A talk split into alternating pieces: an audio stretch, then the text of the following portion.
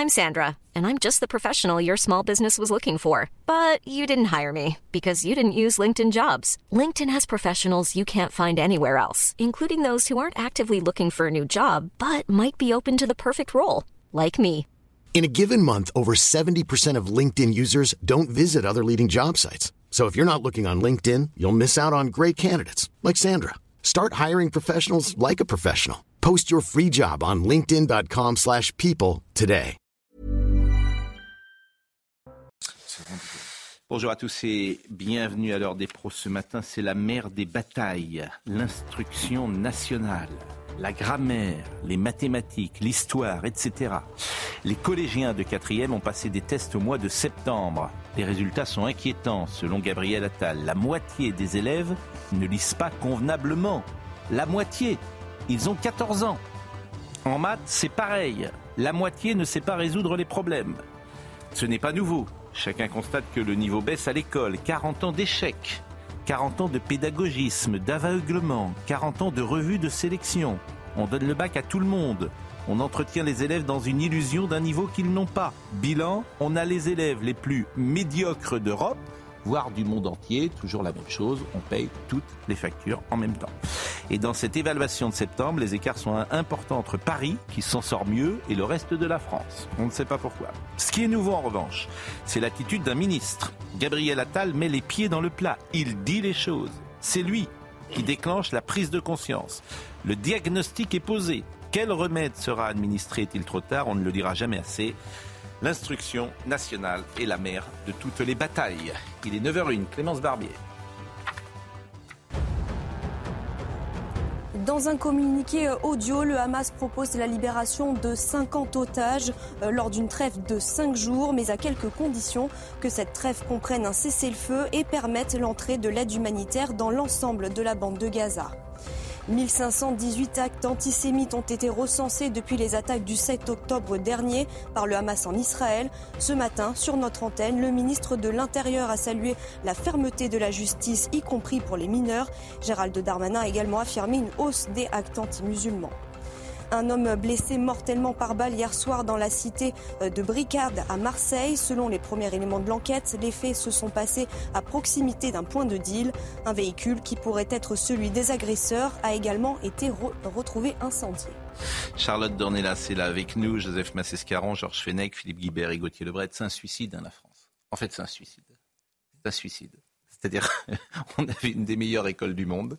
Euh, 80, Mitterrand arrive, la gauche, ultra-gauche, vous mettez Bourdieu en plus, 68. Enfin, le rapport avec Mitterrand, mais enfin bon. Ah si, parce que c'est l'égalitarisme, c'est l'absence de sélection, c'est... euh, Excusez-moi, mais j'ai le souvenir d'un ministre de l'Éducation nationale, M. Abi, je crois, hein, de Valéry Giscard d'Estaing, qui a expliqué qu'il fallait non pas euh, euh, savoir lire véritablement les, les textes, mais euh, se contenter de lire les journaux. Euh, donc, ça fait bien plus longtemps que François Mitterrand. hein. Alors, si vous voulez, mais euh, le- la rupture, c'est... Merci. Pour une fois, Merci, voilà. merci. Enfin, la rupture, c'est quand même euh, l'ultra-gauche qui a gangréné l'éducation nationale avec Bourdieu, avec 68, avec ce refus de sélection, avec le fait de dire que la culture est bourgeoise, a fait, etc. allez ajouter- Et là, bah, vous avez des Français Est-ce que vous allez, est-ce que vous allez ajouter, par exemple, Jean-Pierre Chevènement, Jean-Pierre Chevènement, lorsqu'il était ministre de l'Éducation nationale et qui disait Je veux 90%, 91% de réussite au bac. Non, 95%. Et on voit les résultats. c'est qui?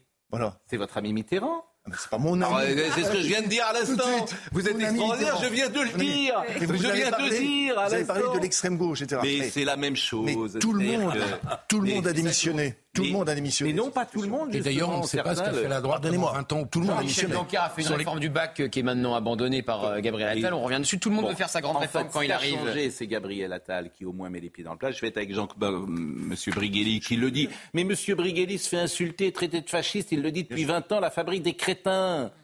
Bon sang de bois, il le dit. Oui. C'est un prof, il le dit. La- Bonjour, Monsieur Brigelli. La fabrique des crétins, Bonjour, ça date Pascal. de quand La fabrique des crétins? Ancien.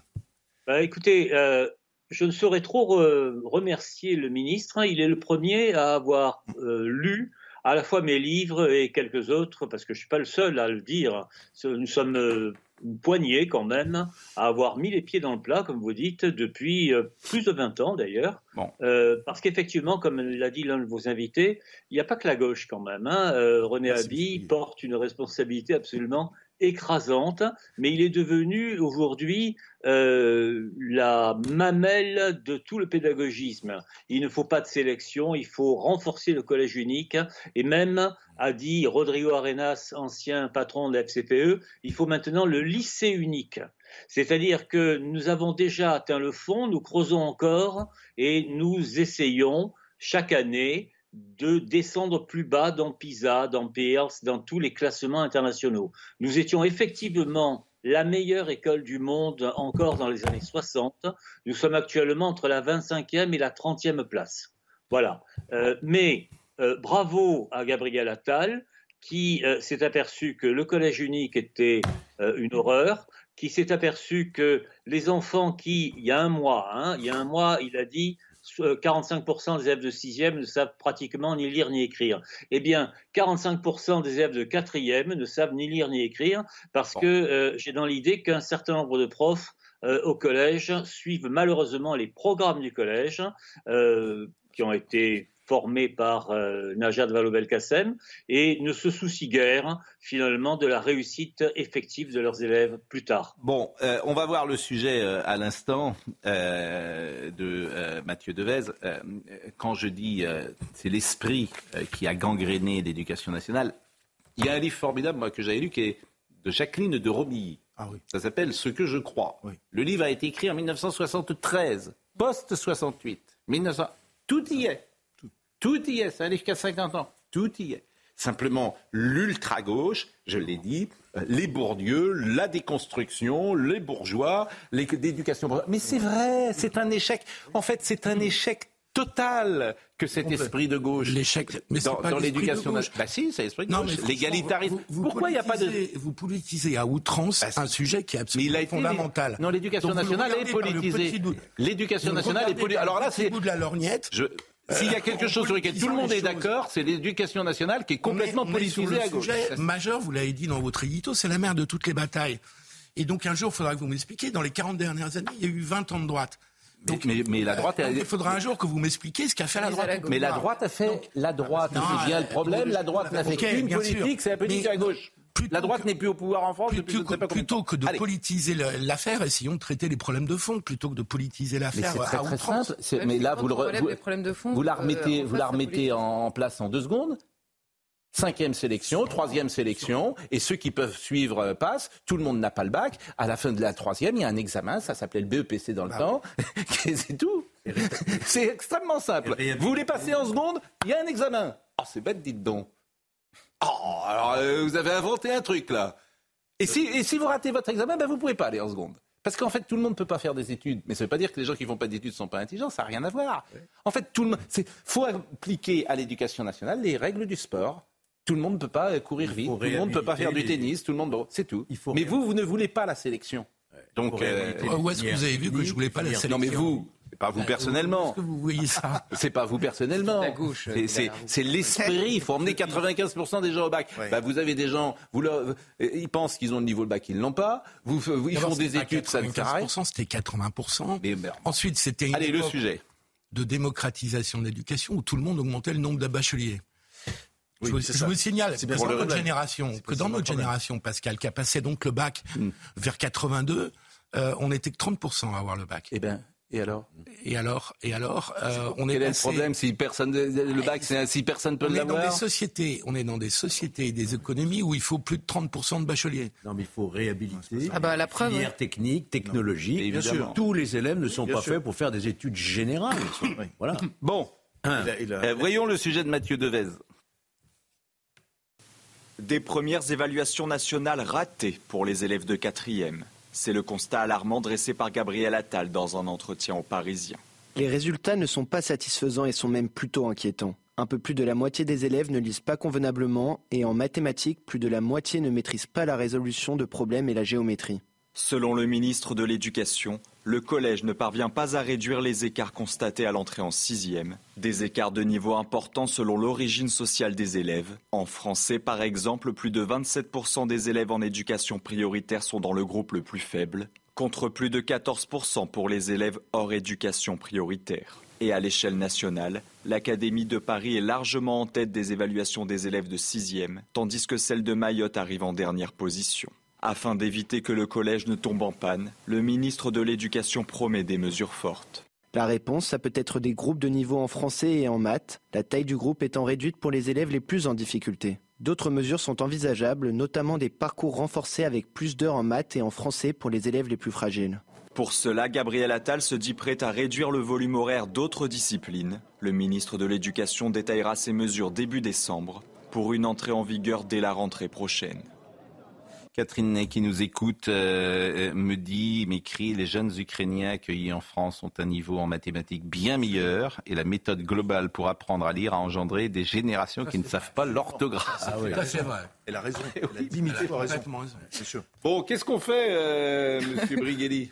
Qu'est-ce qu'on fait? Qu'est-ce qu'on fait en fait? Je devrais, demander des droits au ministre parce que ce que vous venez d'inscrire à l'écran est une citation directe de mon dernier bouquin euh, intitulé L'école à deux vitesses. Bon, mais euh, soyons beaux joueurs, il s'inspire de euh, bons modèles et de vrais penseurs au lieu de s'inspirer de penseurs à la noix et de pédagogues gogo comme tous ses prédécesseurs, de droite comme de gauche.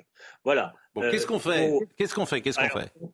Ben exactement ça. On, rétablit des classes de niveau avec euh, un nombre d'élèves proportionnellement inverse à leur capacité. On peut très bien faire classe à 35 bons élèves. Il est très difficile de remettre sur le droit chemin euh, plus de 12 élèves en très grande difficulté. Voilà, ça c'est un premier point. Et deuxièmement, on cesse de dorer la pilule aux parents en leur disant mais vos élèves, vos enfants sont des HPI, etc. Il va falloir appeler un chat un chat et un cancre un cancre et euh, d'une façon ou d'une autre constater que même les bons élèves, qui d'ailleurs sont en nombre de plus en plus réduit, sauf effectivement dans l'Académie de Paris, bravo à l'Académie de Paris qui a un recteur qui manifestement a pris les choses en main. Euh, il faut impérativement, impérativement euh, que les programmes soient réécrits dans le sens d'une grande exigence. Et je le dis alors là très clairement au ministre, hein, les enseignants qui ne font pas leur boulot, qui font de l'animation et de la sortie scolaire au lieu d'apprendre l'orthographe et la grammaire, que font-ils encore dans l'éducation nationale? Bon, bah écoutez, euh, ça, c'est tour, voilà, tour de table. Monsieur Brigali, a, dix mille fois raison, mais, mais très souvent il y a une pression, une pression même de, de l'établissement. Combien d'amis qui sont professeurs de français deviennent euh, m'ont dit je suis professeur de français puis après je suis devenu professeur d'instruction civique puis maintenant je suis devenu professeur d'hygiène. Donc il y a vraiment une sorte de dégradation de la situation du professeur. Je voudrais juste parce que M. Brigelli très très rapidement a, souligné sur la, question des parents.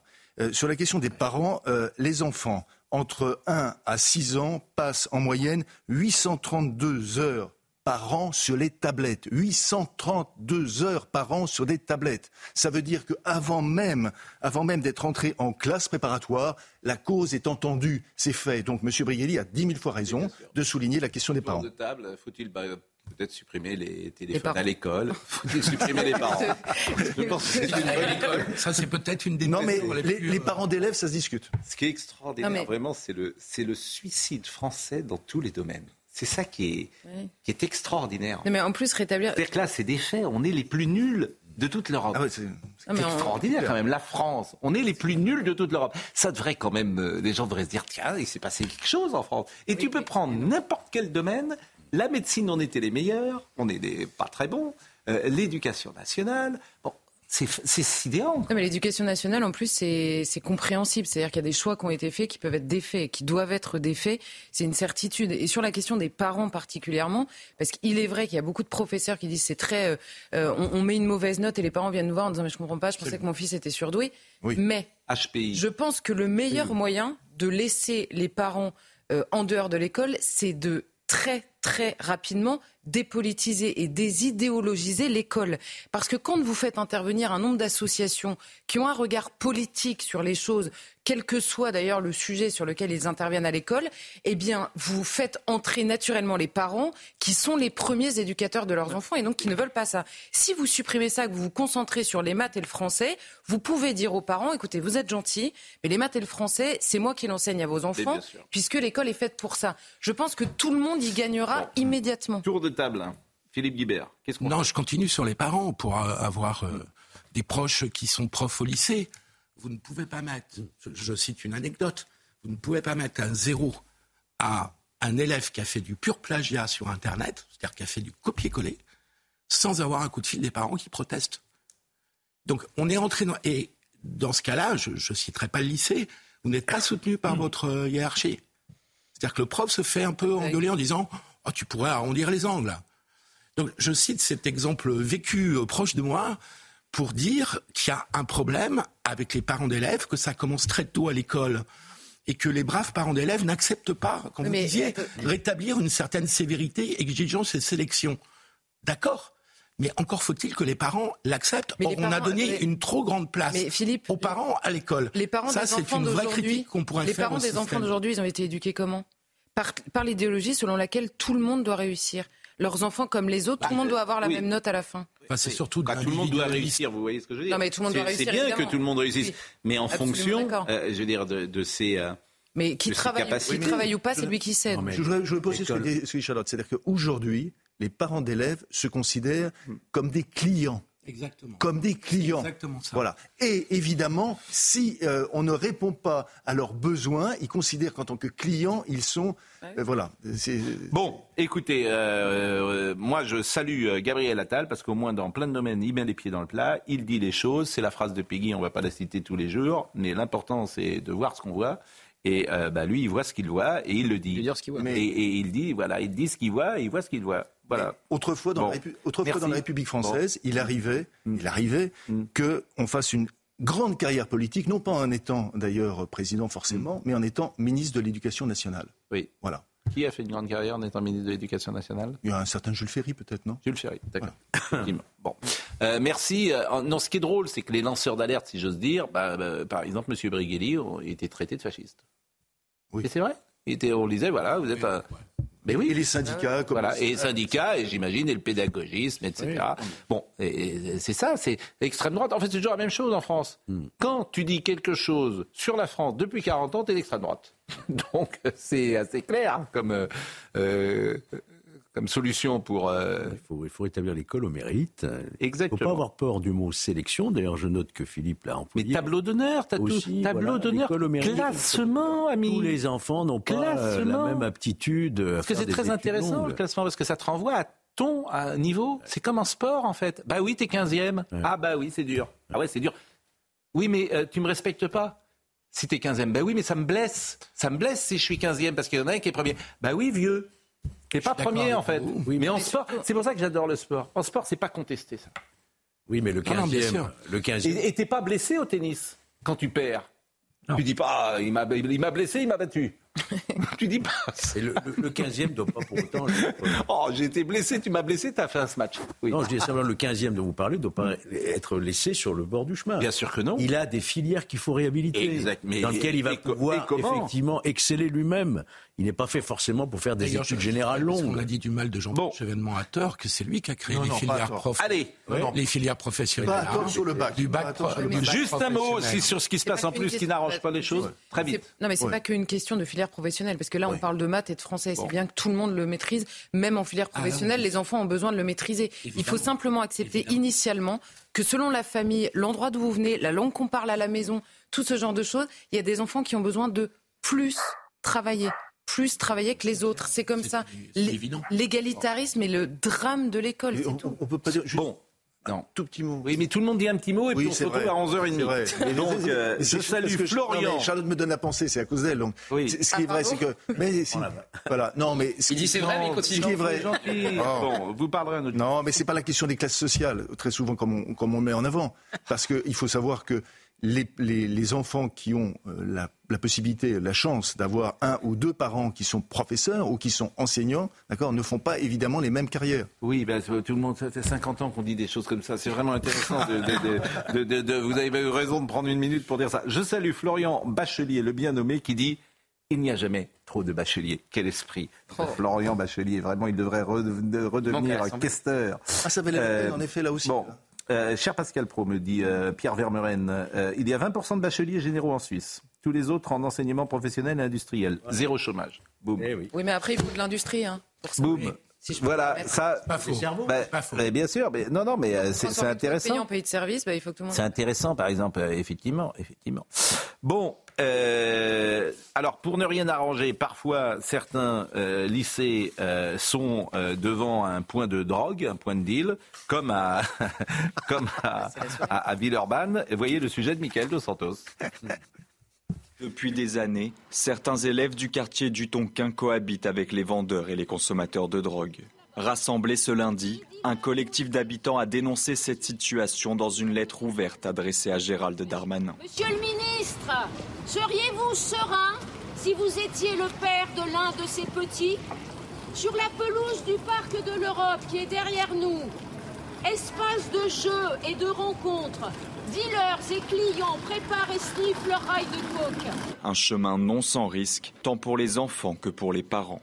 Jacques Brel, à 20 mètres d'ici, un gamin de 13 ans peut menacer d'égorger les enfants des pères de famille descendus lui demander de quitter l'entrée de leur immeuble. Si certains tentent de déloger les dealers quitte à prendre des risques, d'autres semblent avoir abandonné. Ma fille, la semaine dernière, euh, vendredi, jeudi, vendredi, elle n'a pas voulu aller à l'école. Parce qu'en fait, ils ont, ils ont déclenché l'alarme. Moi, j'ai fait une demande pour changer d'appartement. J'ai fait une demande à, la métropole pour euh, déménager. Euh. Ça fait des années que ça dure. Les forces de l'ordre sont plus ou moins présentes, mais ça n'y change rien. Ah, c'est la loi du talion. Euh, Lyon n'est pas Marseille, mais ça y ressemble.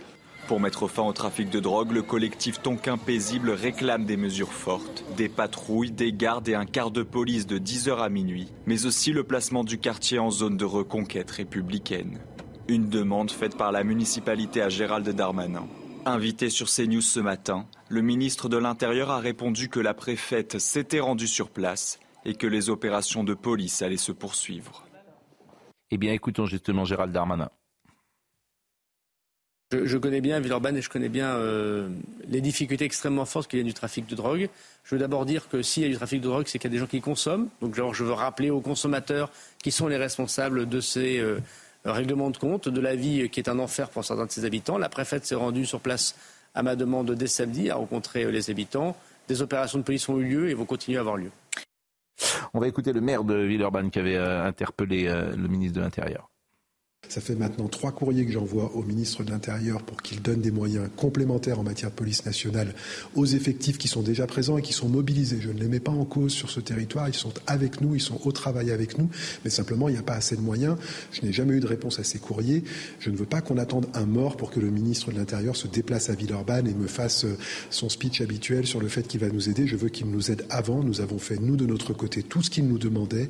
Plus de vidéoprotection, plus de policiers municipaux, plus d'effectifs sur le terrain et un engagement quotidien des élus et de l'administration pour aller à la rencontre des habitants. Maintenant, il faut que lui aussi prenne une partie de ses responsabilités. Je remercie euh, Jean-Paul Brigelli qui nous a accompagnés dans cette première partie. On va recevoir dans un instant Alexandre Arcadi, le petit blond de la Casbah, film que j'ai vu extrêmement émouvant et qui effectivement est un espoir sur ce qui a existé par le passé où les Juifs et les Arabes vivaient ensemble, côte à côte, euh, de manière apaisée. Mais manifestement aujourd'hui c'est euh, n'est plus possible. Et euh, nous parlerons également, parce qu'on sera avec Georges Malbruno, parce que les, il y a une note dans le Figaro qui est publiée euh, ce matin. C'est Georges Malbruno qui a écrit le papier. Plusieurs ambassadeurs de France au Moyen-Orient et dans certains pays du Maghreb ont rédigé et signé ensemble une note. Ils expriment leur inquiétude quant au virage pro-israélien pris par Emmanuel Macron dans la guerre, euh, l'État hébreu et le Hamas. Alors c'est vrai, moi je suis pas un grand spécialiste, mais j'ai écouté Vincent Herouette. Il me dit depuis toujours la diplomatie française est pro-arabe. Ils adorent les Palestiniens, euh, les diplomates euh, français, et ils sont en guerre contre euh, aujourd'hui Emmanuel Macron. Alors Georges Malbruno va nous expliquer, nous décrypter tout ça, c'est intéressant. Et c'est vrai que la politique française fait débat, la politique extérieure française. Intérieure aussi. En fait, tout fait débat, disons-le. Hein, comment? En Afrique, oui. Orient, La politique étrangère française. Ah oui, c'est vraiment un, échec. On va essayer de comprendre et, mm. effectivement. Bon, la pause, nous revenons dans un instant. Alexandre Arcadi, vous êtes là, le petit blond de la Casbah. J'aimerais tant que vous nous remontiez le moral. J'aimerais tant que vous nous donniez des motifs d'espoir. Et ce livre, ce film, hein, ce livre et ce film sont peut-être des motifs d'espoir parce qu'il fut un temps où les gens pouvaient vivre ensemble. Et vous en êtes un témoin puisque vous êtes né en Algérie. Oui, j'en suis un témoin parce que, vous savez, en, faisant l'adaptation de ce livre, je l'ai écrit il y a plus de 20 ans, puis je me suis, j'ai mis un peu de temps à, à, me décider, à mettre des visages d'acteurs sur, mes propres parents. Vous imaginez, vous faire un film sur vos parents, c'est difficile hein, de, de, mettre des, acteurs. Mais il m'a fallu attendre ce temps, ouvrir la, boîte à souvenirs de ma mère pour retrouver certains objets et me dire avec la naissance de mes petits-enfants, il est temps de laisser peut-être une petite, euh, comment dire, une petite trace de ce temps perdu, de ce temps heureux, parce que j'ai eu en Algérie une, une, enfance lumineuse, hein, lumineuse euh, euh, dans un pays euh, absolument incroyable. Il y avait la guerre, hein, c'est la guerre d'indépendance, mais j'étais dans un îlot. Ce Cêtre du Lézard était un îlot de, de, convivialité, de vivre ensemble. Ce fameux, cette fameuse phrase vivre ensemble. personne ne disait à l'époque parce que précisément bah, on vivait ensemble. C'était notre vie. Hein. C'était ah. notre vie, c'est ça qui J'ai jamais entendu les valeurs de la République, j'ai jamais entendu vivre ensemble. Tout ça ne posait pas de problème puisqu'on était ensemble. Non, non, parce que les, gamins, les gamins allaient finir le ramadan chez l'un, le Noël chez l'autre, etc. Enfin, il y avait une espèce de, de, de communauté de vie qui était d'abord lié à la pauvreté, mhm. mais comme je dis dans le film, on ne savait pas qu'on était pauvre puisqu'on ne connaissait pas les riches. Mais on était riche de tout, de tout ce que nous donnait ce pays, et c'était d'un bonheur absolu. Voilà.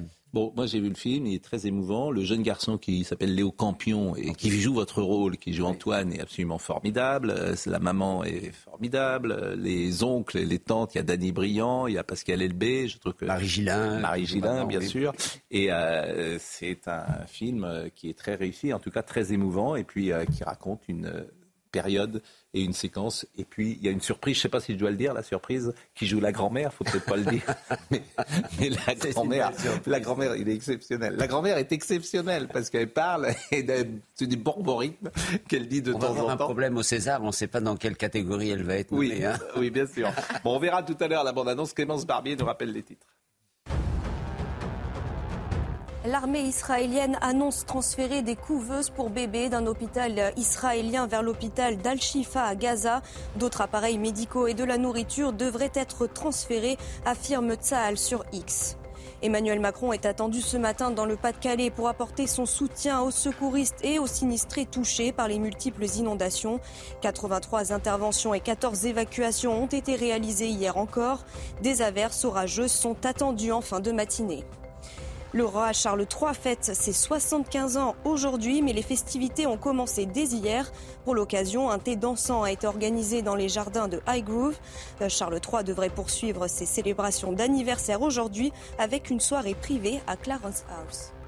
Georges Malbruno est là, vous le connaissez, il est journaliste euh, notamment au Figaro, et il a écrit ce matin sur son compte Twitter début de fronde d'ambassadeur au Moyen-Orient contre Emmanuel Macron. Le Figaro révèle une note commune rédigée collectivement par un groupe de diplomates mécontents de son virage pro-israélien, du jamais vu dans la diplo française à l'égard du monde arabe. Écrivez-vous Bonjour Georges Malbruno. Euh, je ne suis pas un grand spécialiste, bien sûr, du Quai d'Orsay, mais euh, j'ai appris ces dernières heures et ces derniers jours à comprendre et à, être informé des arcanes du Quai d'Orsay. Et paraît-il, ça a existé de tout temps. Euh, le Quai d'Orsay est pro-arabe depuis euh, toujours. Et euh, simplement, Emmanuel Macron n'est pas sur cette ligne-là. Mais j'ai envie de dire que les diplomates n'ont pas été élus et le président de la République fait ce qu'il veut. Tout à fait. C'est d'ailleurs la, la réponse qu'ils m'ont faite. Simplement, vous savez, la France a des relations avec un certain nombre de pays, euh, et notamment au Moyen-Orient, dans le monde arabe, et donc il est important que notre politique soit à la fois comprise et, euh, si possible, euh, approuvée. Or là, ce qu'ont fait les diplomates, les ambassadeurs, avec, avec courage, parce que c'est du jamais vu, ils ont écrit une note pour dire à, au Quai et à l'Élysée que notre politique était incomprise et qu'elle était en rupture avec la position traditionnelle euh, de la France. Donc c'est une alarme. Hein. D'ailleurs, euh, ce matin, j'ai appris que des diplomates américains avaient fait la même chose à l'égard du département d'État, des diplomates à Hollande. Donc voilà, c'est euh, c'est pas uniquement parce que les diplomates n'ont pas été élus euh, qu'on n'est pas obligé de faire remonter du terrain des informations qui sont très importantes parce que ces pays sont des partenaires en plus commerciaux très importants, donc il compte, Emmanuel Macron le sait bien, et donc euh, effectivement on lui a envoyé un message en disant attention, vos positions, eh bien, euh, elles sont incomprises et euh, elles nous placent, elles créent une mauvaise image au Moyen-Orient, et donc ça risque d'avoir des conséquences.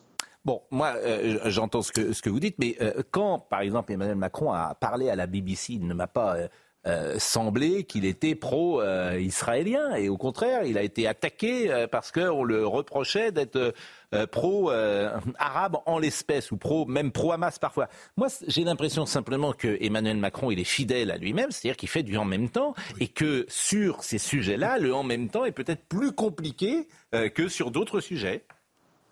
Alors complètement, vous avez complètement raison, parce que ces diplomates, les ambassadeurs se félicitent hein, euh, de la dernière euh, interview d'Emmanuel Macron, qui a compris euh, qu'il était allé un petit peu loin. C'était légitime d'être aux côtés d'Israël, de défendre Israël, ce qu'il a bien fait dès le début. Simplement, il l'a fait avec beaucoup de, je dirais, de, clarté, de, fermeté. Mais en même temps, si je puis dire, vous vous souvenez, il n'est pas allé en Israël rapidement. Et en même temps, ce qu'il aurait dû faire, ce qu'auraient fait d'autres avant lui, hein, je pense notamment à Jacques Chirac qui avait une connaissance euh, beaucoup plus intime de ces dossiers, il aurait envoyé sa, il aurait envoyé sa ministre des Affaires étrangères, Catherine Colonna, qui est entre parenthèses complètement marginalisée sur ce dossier, dans les pays arabes.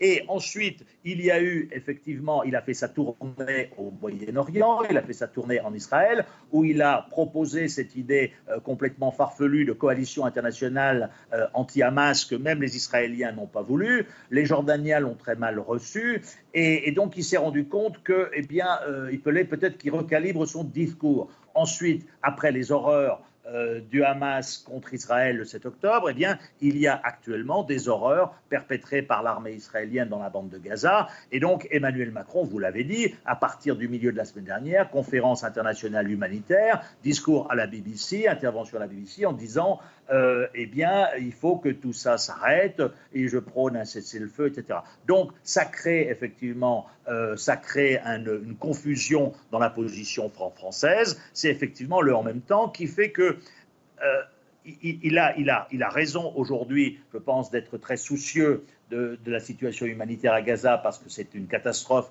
d'après les Nations Unies. Simplement, comme il, il, a été très en pointe au début, il a laissé se créer dans le monde, pas uniquement arabe, au Moyen-Orient, mais ailleurs, ce qu'on appelle un peu le Sud global, l'image que la France collait euh, strictement aux positions israéliennes. Aujourd'hui, il fait machine arrière, mais ce n'est pas pour ça euh, qu'il va euh, reprendre une position favorable dans son art. Donc j'ai l'impression qu'il va perdre de tous les côtés. Vous avez vu que les Israéliens ne sont pas contents parce qu'évidemment, bah, il s'est un peu écarté de sa position initiale. Et dans le monde arabe, même si ces déclarations sont appréciées aujourd'hui, elles ne font pas oublier, et à travers, pas uniquement lui, mais il y a eu des, le voyage de, de, la présidente de l'Assemblée nationale euh, qui, a été... Euh, je pense qu'on a compris l'essentiel. Je pense qu'on a compris l'essentiel.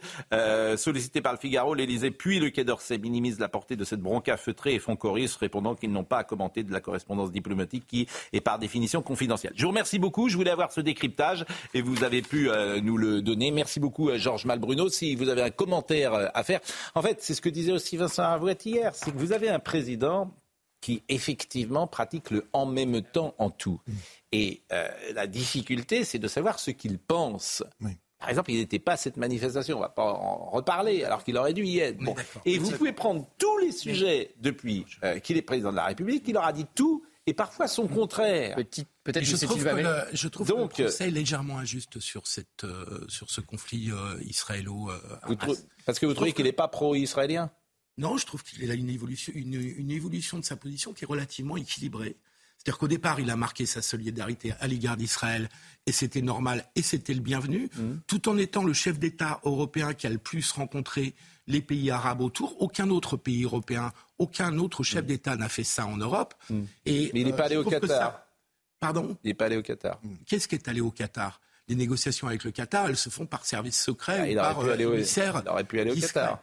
Donc, je trouve que c'est le seul chef d'État. Il n'est pas allé non plus en Jordanie, je crois. Si, il est allé, en, Jordanie. C'est le chef, le seul chef de l'exécutif européen qui a une position euh, relativement équilibrée. Quand il, Donc je trouve il fixe une ligne, quand il fixe une ligne, il ne la tient pas. Il dit une chose à la BBC, puis il rétropédale et il appelle le président israélien pour euh, quasiment euh, s'excuser. Il dit on va demander un cessez-le-feu humanitaire à Benjamin Netanyahou en allant en Israël. Il ressort de ce bureau en lançant une idée de coalition internationale, coalition internationale morte-née. Donc si vous voulez, le problème c'est qu'il fixe des lignes et puis après il est toujours un peu la même chose. Il se... très vite, très vite. Ne disons pas la même chose. D'accord. J'aimerais être sûr que l'inquiétude des ambassadeurs n'est pas une réponse à la réforme du quai entreprise par M. Emmanuel Macron. Vraiment, exactement. Ça, vous avez pas. Bah oui, parce que le quai d'Orsay bah est bah aussi. Euh, bah oui. C'est aussi compliqué, quoi. Le quai d'Orsay, on leur demande d'appliquer une politique euh, étrangère euh, qui a été validé par les Français au moment de l'élection. On leur demande pas de faire ce qu'ils veulent. C'est pas la vision qu'ils ont. Ben, je sais que c'est pas la vision qu'ils ont. Je suis sûr que les Français ont été interrogés on, ne vote sur présidentielle sur le conflit euh, au Proche-Orient. Les, ambassadeurs, les ambassadeurs vont aussi nommer, apparaître des ambassadeurs qui, qui, viennent de la haute fonction publique et qui ne viennent pas du Quai d'Orsay. Et ça, ça leur est insupportable. Et puis là où ils ont raison, c'est qu'on a beaucoup, beaucoup, beaucoup d'intérêts, notamment commerciaux et économiques, avec euh, des pays arabes qui, qui, ne sont pas du tout sur la ligne initialement d'Emmanuel Macron. Bon, euh, ça pèse. Je voulais, euh, avec vous, entamer une question qui m'intéresse. Faut-il montrer des images au public, ces images du 7 octobre, puisqu'elles sont montrées aujourd'hui aux journalistes, elles sont montrées parfois à des hommes politiques, elles seront montrées à l'Assemblée nationale aujourd'hui. Mais avant ça, et c'était pas prévu, mais je voudrais qu'on écoute Abdelali Mamoun. Il est imam de la grande mosquée de Paris. Il était tout à l'heure interrogé par notre consoeur Apolline de Malherbe, il était sur RMC, et ce qu'il dit, disons-le, fait froid dans le dos, parce qu'on voit bien ce qui va se passer entre les communautés. C'est-à-dire que bientôt, certains diront le 7 octobre, ça n'a pas existé, et c'est une manipulation, pourquoi pas d'image. Et vous avez M. Mamoun qui dit clairement, il y a des actes antisémites, mais lesquels? Montrez-les nous, je ne les ai pas des vus. Preuves, donnez, des preuves. Donc on en est là aujourd'hui. Et euh, c'est ça moi qui me fait peur et ces tensions dans ce pays qui vont grandir. Écoutez, M. Abdelali Mamoun, c'était ce matin sur RMC avec Apolline de Malherbe. Euh, où sont ces 1200 et quelques actes antisémites qu'il y a en France? Pourquoi Moi, j'aimerais bien qu'on les dévoile pour que nous puissions être véritablement solidaires et euh, sensibles à cette question. Vous laissez entendre que, que les chiffres, que, les, chiffres, non, sont gonflés sont, sont faux, mais elles sont pas dévoilées, ils sont pas apparents. Moi, j'aurais voulu qu'on dise voilà, telle synagogue a été profanée, tel cimetière a été profané, tel individu de confession juive a été agressé euh, ou a subi des, menaces verbales. Mais attendez, on, va, rentrer dans le euh, détail, mais je voudrais quand même comprendre. Ça veut dire que hmm. globalement, vous avez un doute non, je dis pas ça. Je dis bah, simplement vous ça quand même, que, euh, pour, que les musulmans de France soient sensibles à cette question, nous ne nous contentons pas de chiffres? Qui sont euh, Alors ne nous comptons pas de voilà, nous, aimerions avoir des éléments concrets. Eh bien, on nous parlons a parlé d'étoiles de David. Ça n'a rien à voir avec les musulmans. Et en plus, on veut nous parler d'antisémitisme musulman. C'est ça qui est aujourd'hui que nous condamnons.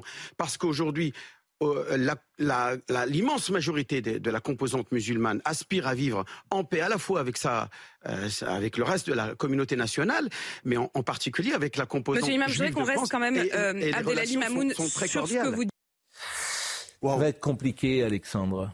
Ça va être compliqué. Oh là là, oui. Vous savez, j'ai l'impression de, de, revivre euh, un moment terrible. Pendant la, pendant la, dernière guerre, Franck Capra, qui était cinéaste et qui était responsable de tous les opérateurs euh, qui accompagnaient les soldats américains, quand il a découvert le premier camp de concentration, il a demandé à ses opérateurs par Telex, en leur disant filmer, mais sans faire de plan de coupe. C'est-à-dire laisser votre, caméra tourner parce que dans quelques années, on va dire que c'est pas vrai.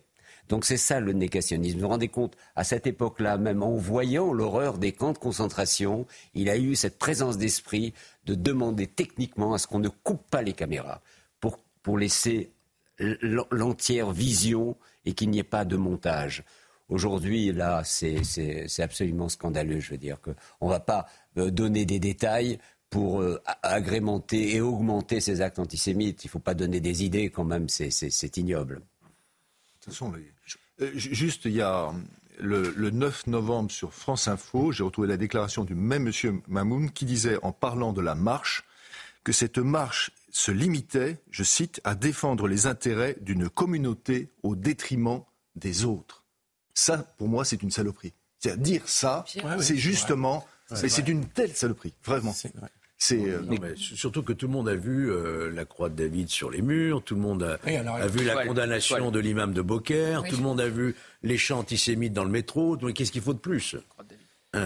C'est pour ça que je dis que ça va être très compliqué. Mais bah il y a des relais euh, de ce discours à l'Assemblée nationale. David Guiraud qui va assister tout à l'heure euh, pour mettre fin à la polémique, à la projection des 48 minutes d'horreur euh, commises par le Hamas le 7 octobre. Qu'est-ce qu'il a dit le week-end dernier en, Tunisie? Il a semblé relativiser. Alors certains l'accusent de, carrément de négationnisme comme Meyer Habib. Mais donc ça, on entend ça aussi parmi les élus. La, la critique sur la manifestation que vient de, dénoncer Joseph, elle a été faite aussi par Jean-Luc Mélenchon qui a dit que c'était un, soutien au massacre à Gaza. Donc il y a des relais politiques aussi de cette idéologie-là. Ce qui manque cruellement dans le monde, dans, le monde musulman, ce sont des intellectuels qui sont capables de porter un regard critique sur leur propre culture.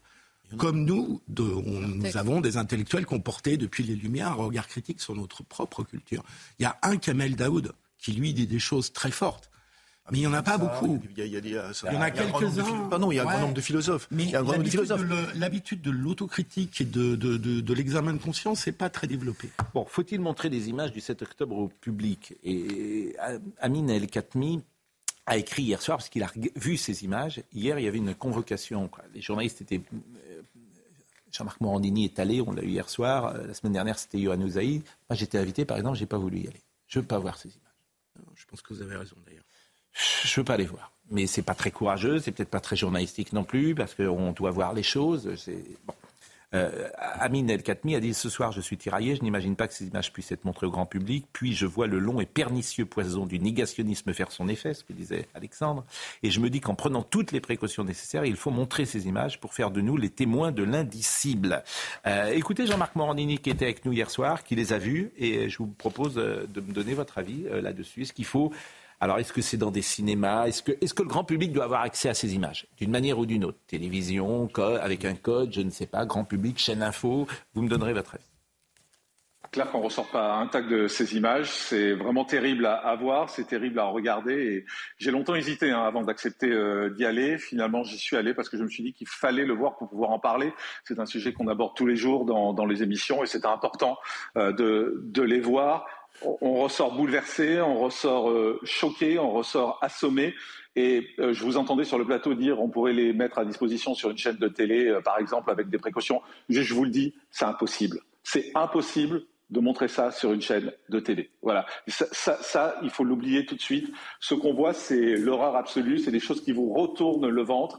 C'est des choses qui vous mettent les larmes aux yeux quasiment en permanence. Donc ça, c'est impossible. montrer ces images, pourquoi faire? Pour montrer que c'est vrai, mais les gens qui ont des doutes auront des doutes après, de toute façon. Les gens qui croient que c'est un montage, que c'est truqué, vous diront la même chose après avoir vu ces images en vous disant c'est truqué, c'est l'intelligence artificielle. Donc honnêtement, euh, montrer ça peut-être dans des séances comme ça a été fait par l'ambassade d'Israël aujourd'hui, pourquoi pas à des gens qui le souhaitent, simplement. Mais euh, c'est impossible à montrer au grand public. Honnêtement, moi, depuis euh, que j'ai terminé ce visionnage, c'est des images qui me tournent en, boucle. J'ai les images de, ces gamins qui ont vu leur père mourir devant eux, euh, qui sont en larmes, qui ont du sang partout, euh, et, l'un d'eux qui se met à genoux dans la cuisine en train d'hurler euh, Pourquoi je ne suis pas mort? Mon papa est mort, pourquoi moi je ne suis pas mort? Honnêtement, c'est innommable. Oui. Faut-il montrer ces images? Écoutez, moi je suis très partagé parce que j'ai le souvenir, quand on était au lycée, il y avait cette séance, les séances de cinéma, vous savez, hein, et on nous avait montré Nuit et brouillard. et Nuit et brouillard, c'est quand même insoutenable, incroyable. Mais qu'est-ce que c'était important de raconter la Shoah à travers ce film euh, euh, qui, était, qui était monté d'une manière euh, très très très très simple, brutale, les images, seulement les images, et ça a créé une génération de gens conscients de, de, ce phénomène antisémite qui a créé cette Shoah. Alors je suis très partagé parce qu'effectivement on est dans un monde de, voyeurisme et ça contribue un petit peu à aller dans ce sens-là, mais je crois qu'il est nécessaire de montrer quand même euh, certaines, certaines choses, voilà, pour, pour, pour, pour évoquer cette barbarie hmm. euh, qui, qui, a été, qui a été cette journée du 7 octobre comme on n'a pas montré beaucoup, vous savez, pendant la guerre en Algérie avec les islamistes, c'était les, frères des, Hamas, hein, les, gens du fils 300 000 morts. Ils ont égorgé des femmes, euh, faisaient des choses absolument abominables il y a eu des images quand même, mais ça a contribué quand même à, combattre, combattre ce fléau là-bas. Charlotte, faut-il montrer des images De la même manière, quand vous, avez raison sur le, FLN, le fils, on ne on voulait pas montrer même une photo du Bataclan. Enfin, on a un rapport aux images qui est toujours très compliqué pour ces horreurs qui sont Moi, je vous le dis direct. J'arrive pas à regarder ça en fiction. Donc en réel, c'est même pas la peine de me les montrer. En fait, je, je, c'est même pas la peine.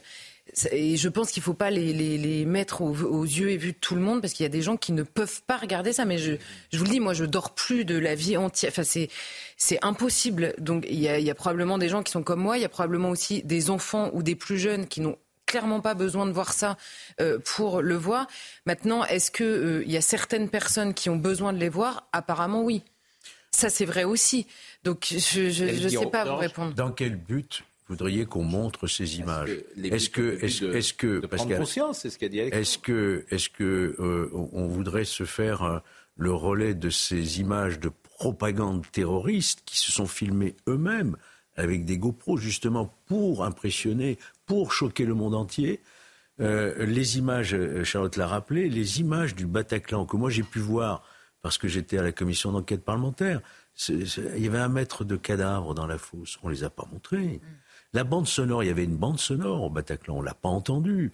Pourquoi voulez-vous faire le relais, en quelque sorte, entre guillemets, de ces images horribles qui vont en plus, vous l'avez dit, choquer beaucoup l'opinion. Donc je ne pense pas que ce soit une bonne idée. Parce que personne ne remettait en cause ce qui s'était passé au Bataclan, déjà. Mais là, personne ne remet en cause. Bon, ah bah, la pause. Bah, bien sûr que si, on le voit. Vous montrez les images, ils vous diront que c'est du trucage. On va marquer une pause. Je remercie Gauthier Lebret. C'est vrai que je suis un peu injuste quand on parle de l'éducation nationale, parce que euh, c'est vrai que Luc Ferry a été un bon ministre et il a tenté euh, des choses euh, et, et il n'a pas toujours été soutenu et écouté. Bah, c'est un bon ministre avec le mauvais président. Pardonnez-moi. C'était Jacques Chirac, le mauvais président. En tout cas. Bon. C'était pas Jacques Chirac. Euh, en tout cas, euh, il avait mis en place les dédoublements des cours préparatoires euh, pour lutter contre les, les tristes. C'était quand même pas rien. toute la gauche était opposée à ce qu'il voulait faire toute la gauche. Et c'est bien le problème. À la une du Monde, Ségolène Royal avait accusé de mentir sur l'illettrisme pour noircir le tableau quand je vous disais la gauche. C'est ça la réalité. non, non, mais parce que par exemple avec Chevènement, vous avez été particulièrement injuste. écoutez, non, mais d'abord on va faire la pause, mais laissez Ségolène Royal. Quand je dis l'aveuglement, ça n'existait pas. Elle a fait. Je dis, c'est des faits que je vous dis. Euh, euh, je veux dire. Euh, notre Ferry parle, Ferry parle d'illettrisme, hmm. et Ségolène Royal dit vous noircissez le tableau. Qu'est-ce que vous voulez que je vous dise? On n'y peut rien, ils ont fait ça. et, où était Briguelli à l'époque, ça je ne sais pas. Euh, donc Attal, effectivement, reprend... Euh, comment? Ferry, c'était quelles années où il a été ministre de l'Éducation? Luc Ferry. Luc Ferry, oui. Bon, euh, c'est effectivement, c'est important de le préciser parce que la gauche pendant des années a dit ça négatif. Alors aujourd'hui, vous ouvrez les yeux, vous dites oh je, vous répète, Pascal. Ah, je vous répète que Ségolène Royal. de toujours mettre la gauche en. mais parce que, mais parce que c'est pas une obsession. Si je peux terminer ma phrase. Non. Vous oubliez à chaque fois mais je vous réponds la même chose. La droite a fait une politique de gauche. Mais c'est pas vrai. Si. La preuve que non. Bah, c'est vous avez Luc Ferry qui vous a envoyé bah, un texto pour bah, vous dire combien tout ce qu'il avait fait était génial. Elle a été euh, empêchée par cet esprit de gauche.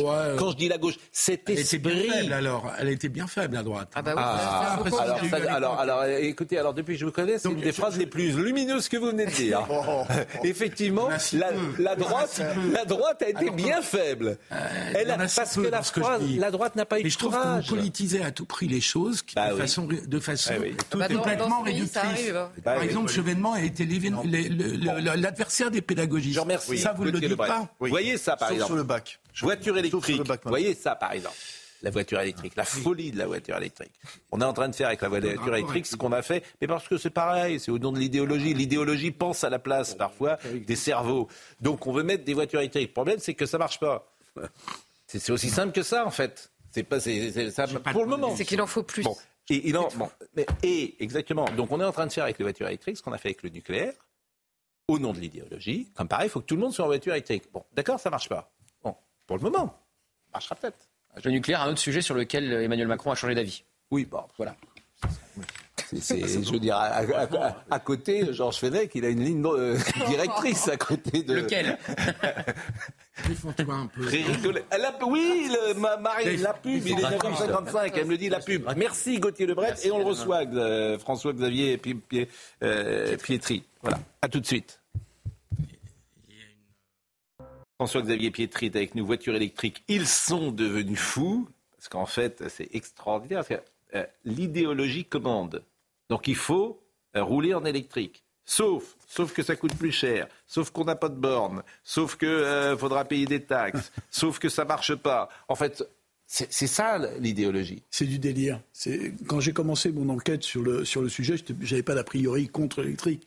Je suis journaliste et j'ai découvert un certain nombre de choses complètement euh, folles. D'abord, le, le, mensonge sur le bénéfice écologique euh, de, de, la voiture électrique. C'est l'ADEME, qui est, est l'agence euh, gouvernementale de l'environnement, qui nous dit pour qu'une une voiture électrique, elle naît avec un, un, déficit écologique considérable, avec la fabrication de la batterie, le cobalt, le lithium, etc. Et l'ADEME nous dit qu'il faut 5 ans avant qu'une voiture électrique arrive au même euh, bilan carbone qu'une voiture thermique. Donc pendant 5 ans, vous faites pire qu'une voiture thermique. Donc déjà ça, c'est complètement fou. Et sur les gros véhicules électriques, c'est jamais.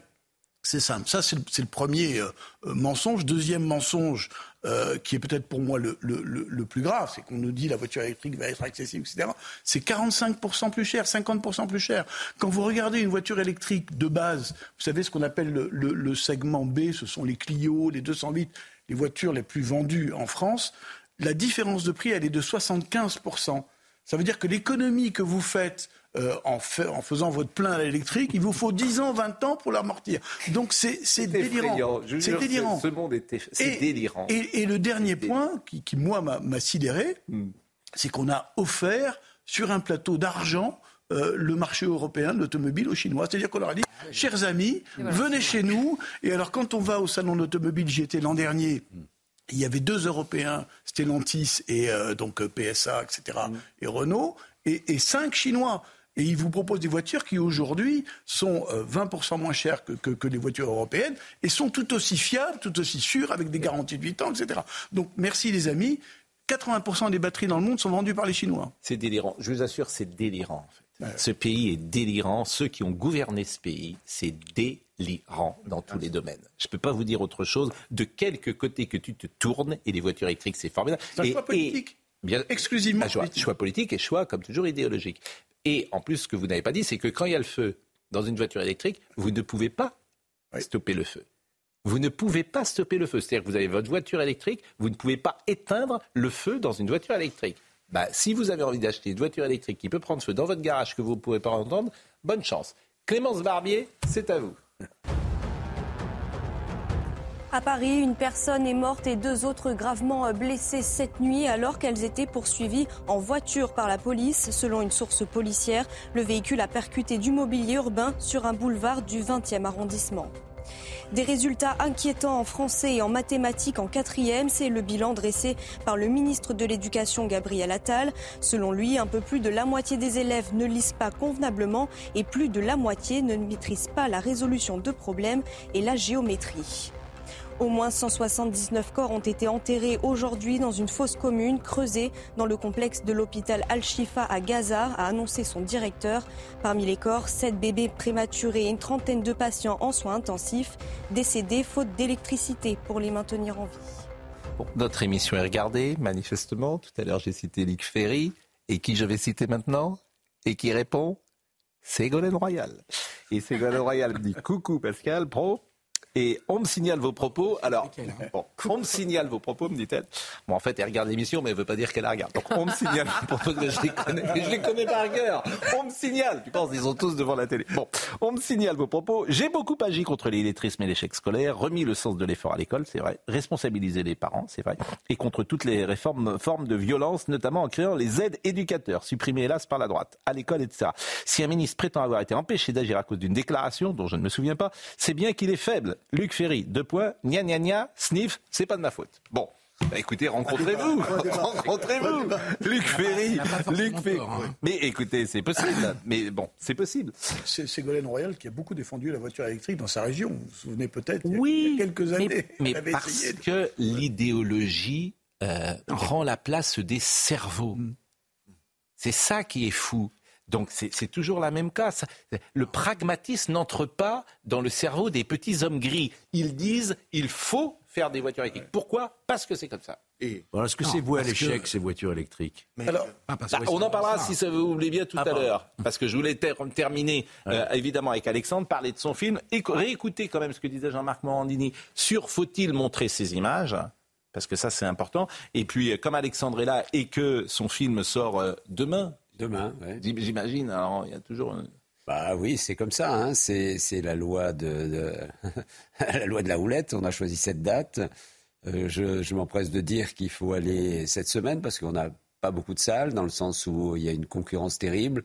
Si on veut continuer à voir le film les semaines suivantes, il faut y aller là maintenant. Et c'est vrai que le cinéma en France euh, aujourd'hui, c'est rude. J'ai vu par exemple Luc Besson qui a fait un film formidable. Ça n'a pas du tout marché. Euh, c'est dur en ce moment le, le cinéma. Dogman n'a ah, ouais, mais c'est le film est formidable. Vraiment, j'ai fait des avant-premières, j'ai fait 25 à travers la France. C'était extraordinaire, extraordinaire le, le, le, comment, les gens réagissent, euh, euh tout, tout, toute confession confondue. Hein. À mm. Lyon, il y a une femme qui a, qui a, à la fin de la projection, a fait un you-you. Vous voyez, cette espèce de.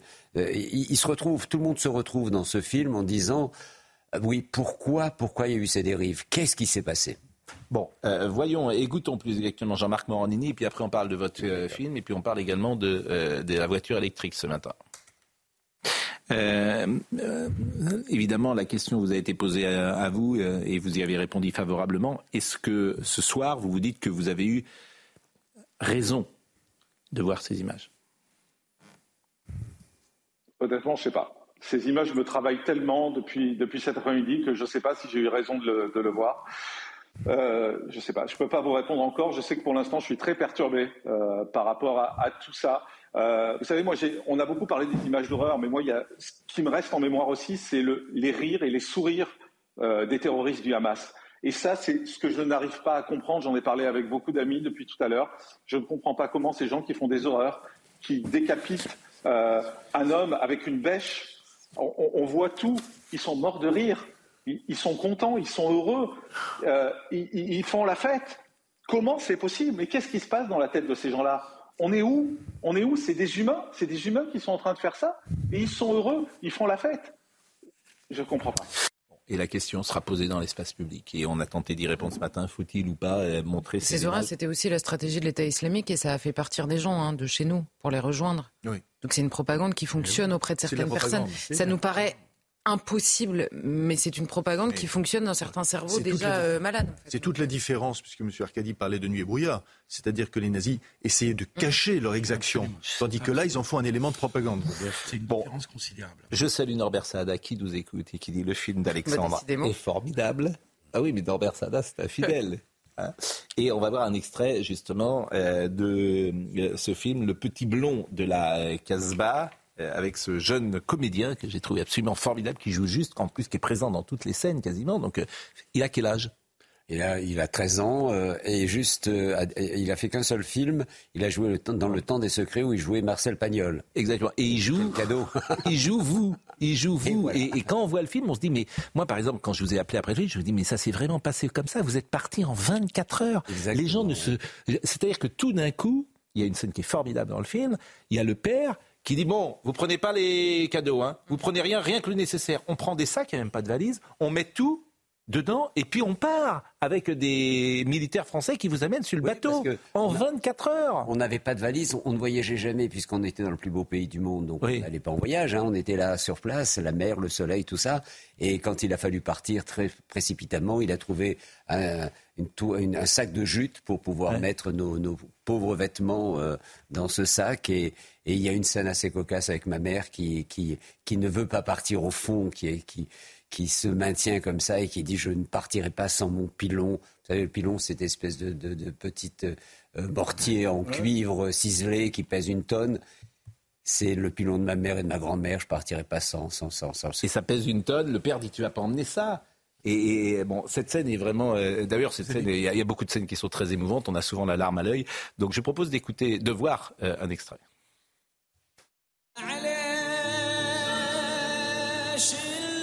Alger, c'était une des plus belles villes de France. Tu vois, là-bas, c'est la Casbah. C'est là où je suis né. Avec tes cheveux si blancs. On était vraiment une drôle de tribu. Mon père avec son crâne rasé. T'es capot, moi, Pas pour les enfants. Ma mère, c'était la plus belle. C'est le plus beau sourire du quartier. Arrête. Heureusement que mon mari, il est pas là. Hein. Mes frères, toujours habillés pareil. Et mes copains. Rosoli, c'est le meilleur pour les créponnés. On était pauvres, mais on s'en rendait pas compte. Et dans notre immeuble, on vivait tous ensemble. Les enfants, montez faire vos devoirs. Allez, arrêtez d'écrire, il fait chaud. Madame Agege, vous êtes du Constantinois? J'ai eu peur que tu m'oublies. Un dimanche d'été, le cœur battant, j'allais vivre un moment qui allait changer ma vie. J'ai découvert le cinéma. Mais la guerre allait tout bouleverser. C'est comme ça le cinéma. C'est comme la vie. Je crois que j'aime mieux le cinéma que la vie.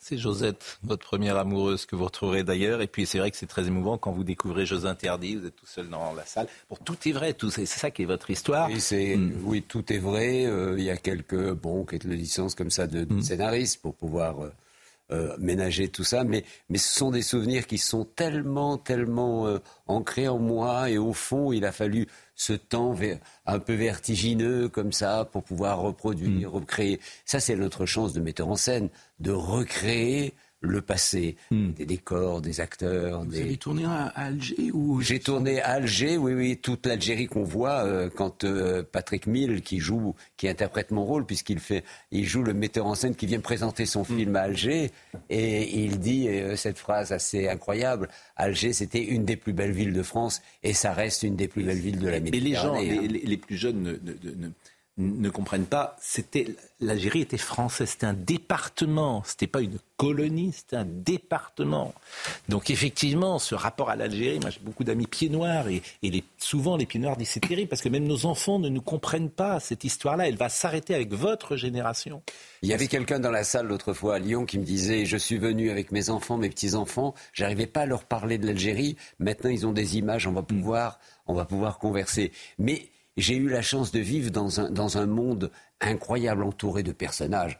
D'abord un père euh, légionnaire qui mm. ressemble à Yul Brunner, 19 ans de légion étrangère, une, une grand-mère d'un mètre cinquante sur 150 kilos, un oncle. On disait mais, mais tonton, tonton Coucou, il fait quoi? Il se débrouille. Tu parles, il était proxénète.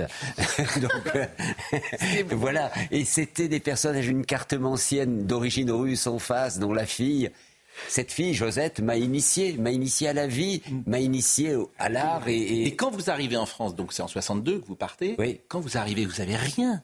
Ah, rien du tout, vous connaissez personne. Absolument. Et vous êtes, euh, vous allez grandir dans cette France qui va vous permettre d'être ce que vous êtes aujourd'hui. Vous arrivez où d'ailleurs? Vous arrivez à Marseille sans doute? Euh, J'arrive par Marseille, on arrive à Paris, on habite dans un hôtel. Mais, ensuite, mais, euh, comment Il n'y a pas d'argent Vous avez pas. Mais comment vous faites C'est ça. Y a, quand vous arrivez, votre bah, père trouve tout de suite un job. C'est compliqué. C'est-à-dire ce que nous n'avions pas connu en Algérie, c'est-à-dire la faim, dans la pauvreté, on l'a connu à Paris, parce qu'il y avait cette solidarité en Algérie dont je parlais tout à l'heure, qui était telle que on ne manquait de rien parce que il y avait, il y avait cette communion comme ça euh, autour, autour de cet esprit de, de communauté commune. voilà. Vous n'aviez pas d'aide quand vous êtes arrivé en France? Il n'y a pas eu d'aide euh, gouvernement Pas tout de suite, pas tout de suite. Il y a eu très peu. Hein.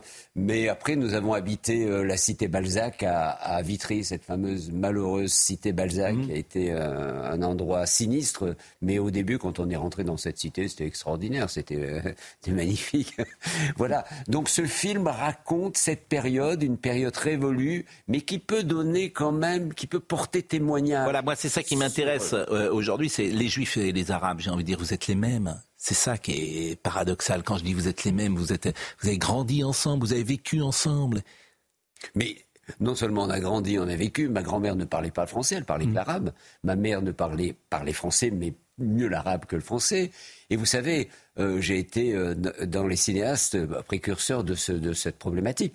L'union sacrée raconte quoi? L'union d'un flic juif et d'un flic arabe face à, un, islam radical qui commence à pointer son nez et qui va devenir ce que l'on sait. C'est incroyable, il y a 30 ans que j'ai fait ce film. Quand j'ai fait le film sur Ilan Halimi, c'était encore une autre alerte hein, que je, je donnais.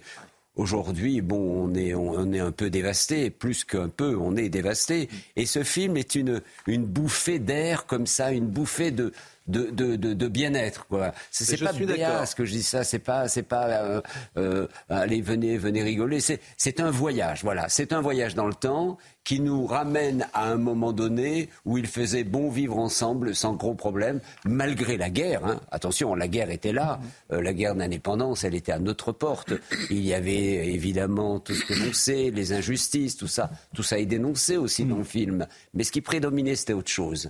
Et puis on pourra revoir évidemment Françoise Fabian, qui joue votre mère, ah. qui est merveilleuse, Françoise. qui est née de l'autre côté de la Méditerranée. Euh, ah Françoise Fabian, qui est sublime. Euh, toujours.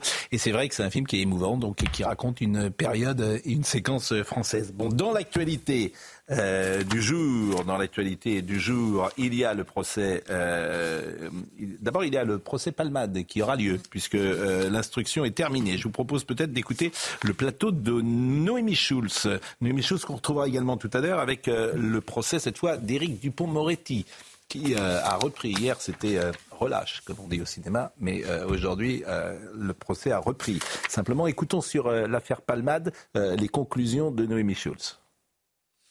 L'enquête a été relativement rapide. Presque neuf mois pile après l'accident, la juge d'instruction estime avoir terminé ses investigations. Elle vient de transmettre l'ensemble du dossier au procureur de la République de Melun qui a maintenant trois mois pour prendre ses réquisitions. Il va dire s'il demande le renvoi de Pierre Palmade et des deux passagers de la voiture devant le tribunal correctionnel et pour quel motif? La question est délicate pour le moment. Pierre Palmade est mis en examen pour homicide et blessure involontaire par conducteur ayant fait usage de stupéfiants en état de récidive. On rappelle que dans cet accident, les trois passagers de la voiture percutés par celle de Pierre Palmade ont été grièvement blessés, ce qui explique la mise en examen pour les blessures involontaires.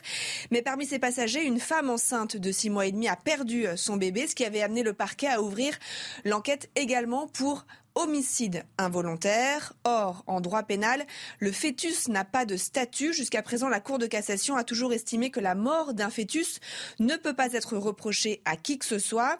Et en l'espèce, selon une expertise, le bébé est mort in utero avant sa naissance. Donc les faits pourraient être requalifiés uniquement en blessures involontaires. La peine encourue, bien sûr, n'est pas la même. Au final, c'est la juge d'instruction qui aura le, le, dernier mot et qui décidera des motifs de renvoi devant le tribunal correctionnel. On peut imaginer un procès qui se tiendrait à l'été ou à l'automne 2024. Et on parla tout à l'heure d'Éric Dupont-Moretti, euh, bien évidemment. Euh, François-Xavier Pietri est avec nous. Voitures électriques, ils sont devenus fous. Ce qui est intéressant toujours, c'est que lorsqu'on écrit quelque chose qui va contre la doxa, on n'est reçu nulle part. Ça, c'est absolument facilitant. À peu près. Et, Merci de me recevoir. Mais non, mais c'est ça. Et surtout pas à France Inter. Bon. Euh, non, mais c'est bon. Alors, par exemple, moi, je, je, lis, vous êtes journaliste. Bon, vous avez fait une enquête. La France n'aura jamais assez de bornes de recharge. Il faut dire qu'ici, les bornes de recharge rapide, il ne faut pas trop y compter. On est d'accord. C'est impossible. Alors, on a, Pourquoi? vous savez, il y avait un objectif de, de 100 000 bornes euh, de recharge en France. Il a été atteint avec euh, deux ans de retard. Il n'y en aura jamais assez. Pourquoi? Parce qu'elles euh, sont aujourd'hui concentrées sur les autoroutes, les bornes de recharge rapides. Dans le ça coûte très cher. Ça coûte une station de recharge, ça coûte un million d'euros à peu près. Donc c'est énorme. Donc c'est un investissement considérable.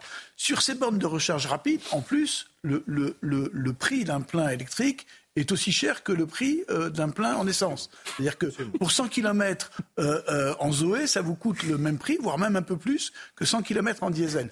Donc il y a un côté. Alors, on mise sur quoi? Sur la recharge à domicile. Mais la recharge à domicile, euh, bah, euh, pardon, mais quand vous habitez dans un appartement, dans un immeuble, c'est juste un petit peu compliqué. Euh, vous voyez les fils qui pendent des immeubles, etc. Enfin, au bout d'un moment, à, Paris, c'est une bataille. À Paris, c'est une bataille. Alors bon, on va aller, on va aller vite parce qu'il y a tellement de choses. Bon, comment dire? Des restrictions imposées pour votre bien. Ce qui relevait de la bonne volonté et du bon sens est devenu avec la loi l'homme une obligation.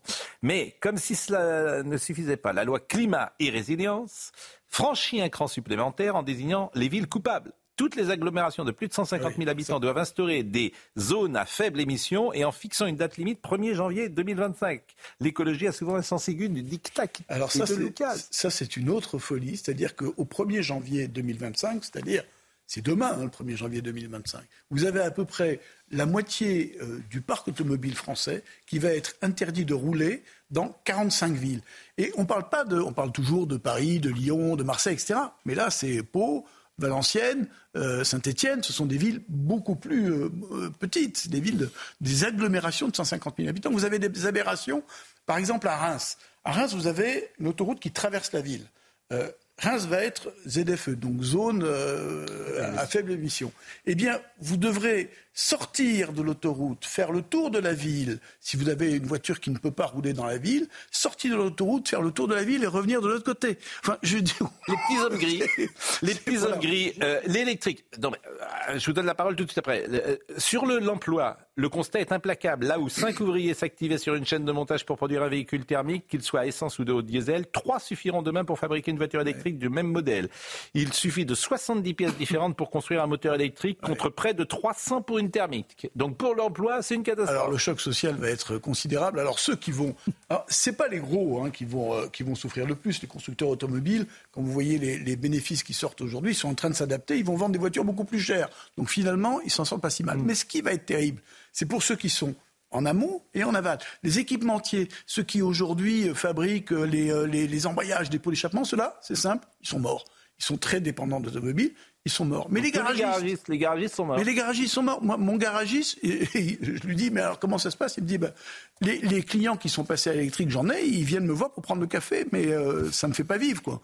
Et non, mais c'est terrifiant. Et, vous dites, une batterie n'est pas si écologique que ça. Quant au lithium devenu l'or blanc des batteries, il est très largement exploité en Amérique latine avec une fâcheuse et justifiée réputation, celle d'assécher les sols, car le lithium s'extrait par évaporation de l'eau, où il est contenu selon les conditions géographiques d'extraction. Extraire une tonne de lithium peut nécessiter la consommation de près de 2 millions de litres d'eau. C'est un gouffre écologique. Pour fabriquer une batterie, pour fabriquer une batterie, il faut la consommation d'eau de 500 personnes pendant un an. Et j'attends de voir quand est-ce qu'on va. Oui. Quand... Je voulais juste vous poser une question. Pourquoi les Chinois ont tout, tout misé sur la victoire, voiture électrique? Parce qu'ils ont été, ils ont été malins, ils étaient mauvais sur la voiture thermique, eux avaient euh, effectivement des objectifs de, comment dire de, de, dépollution de la Chine qui étaient importants. Ils se sont dit c'est un créneau sur lequel on peut être euh, en avance. Ils ont une technologie qui ont 10 ans d'avance sur la nôtre. C'est l'un des seuls domaines où ils sont en avance. Donc ils ont misé à fond là-dessus. Ils ont amorti leur, euh, leur voiture électrique. beaucoup moins... Voilà, sur 28 millions on suit ben, C'est politique, c'est totalement politique. Mais l'idéologie On a fait un choix. Mmh. La, la, la, voiture, c'est. idéologie La voiture, c'est 15%. C'est l'Europe. Mais, c'est le seul continent d'ailleurs. C'est la France, c'est ah, les petits hommes gris. C'est voilà. C'est le seul continent à avoir pris cette décision. Hein, c'est le seul. Et vous Ça s'appelle le suicide. Si. Le 1er janvier 2025, ce ne sera pas tenable. Ah, les ZFE, ce ne sera pas tenable. Mais vous pouvez, être avec nous. un mot. Euh, juste ajouter que euh, du point de vue de la souveraineté, c'est une catastrophe, aussi bien pour la France que pour l'Europe, parce que les Chinois ont préempté tous les minerais, à peu près tous les, tous les minerais, qu'il s'agisse du nickel, qu'il s'agisse du lithium, qu'il s'agisse du cobalt, quand on sait qu'il faut 7 kilos de cobalt pour une batterie électrique, hein, c'est bien ça 80% du cobalt. Voilà, c'est une catastrophe. C'est-à-dire que nous sommes pieds et poings liés. Mais c'est, en fait, c'est terrifiant. Je salue Pierre Charon qui nous écoute que de gens nous écoutent. Je suis allé passer une semaine dans mon village du Loir-et-Cher pour la Toussaint, dit-il. Ils ne veulent pas entendre parler de voitures électriques. Toutes les voitures et les utilitaires sont des diesels, autonomie et économie.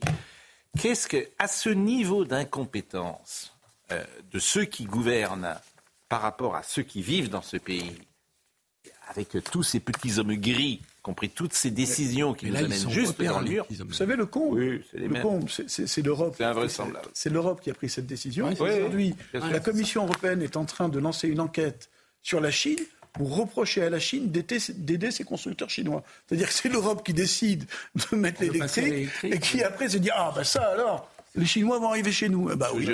Non mais c'est lunaire. Non mais en fait c'est lunaire. C'est lunaire. Donc, euh, et personne n'en parle. Voitures électriques, ils sont devenus fous sont devenus fous. Ça serait bien que vous soyez invité dans des émissions de grand médias, mais comme ça ne correspond pas à la doxa, eh ben, on vous entend pas, on vous écoute pas. On pourrait même vous apporter la contradiction. Quelqu'un pourrait venir en face de vous et ça serait effectivement euh, euh, contester ce que vous dites. Noémie Schulz est, je crois, en place. Noémie, bonjour.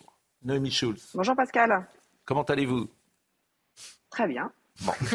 c'est important de prendre des nouvelles des uns des autres. Dans, un film de Lelouch, je crois, on dit, euh, quand on demande à quelqu'un comment ça va, on prend un risque.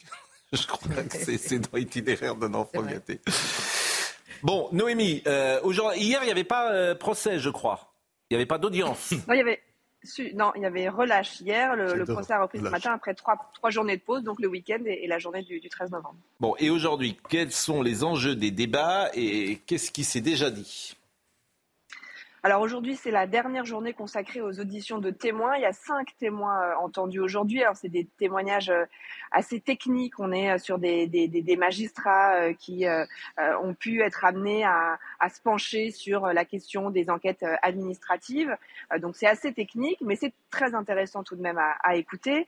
Et puis demain, évidemment, c'est un moment très attendu puisque demain après-midi, le prochain tous à sa fin, ce sera le réquisitoire du procureur général près la Cour de cassation, un moment qui s'annonce euh, sans doute euh, compliqué pour euh, le garde des Sceaux, parce que dès le premier jour, il avait donné le, ton, Rémi Yates, ce procureur général nommé il y a quelques mois par Éric Dupont-Moretti, en, tenant un propos liminaire assez sévère envers le, garde des Sceaux, rappelant que l'affaire n'avait rien d'anecdotique, qu'elle était grave, celle d'une double prise illégale d'intérêt. Donc on saura demain après-midi s'il demande sa condamnation et à quelle peine. Il avait rappelé le premier jour hein, la peine encourue, cinq ans de, de prison pour cette cette euh, prise illégale d'intérêt. Et ce matin, on sent que le ministre euh, est assez tendu. Euh, il s'agace beaucoup du ton, notamment de ce procureur général.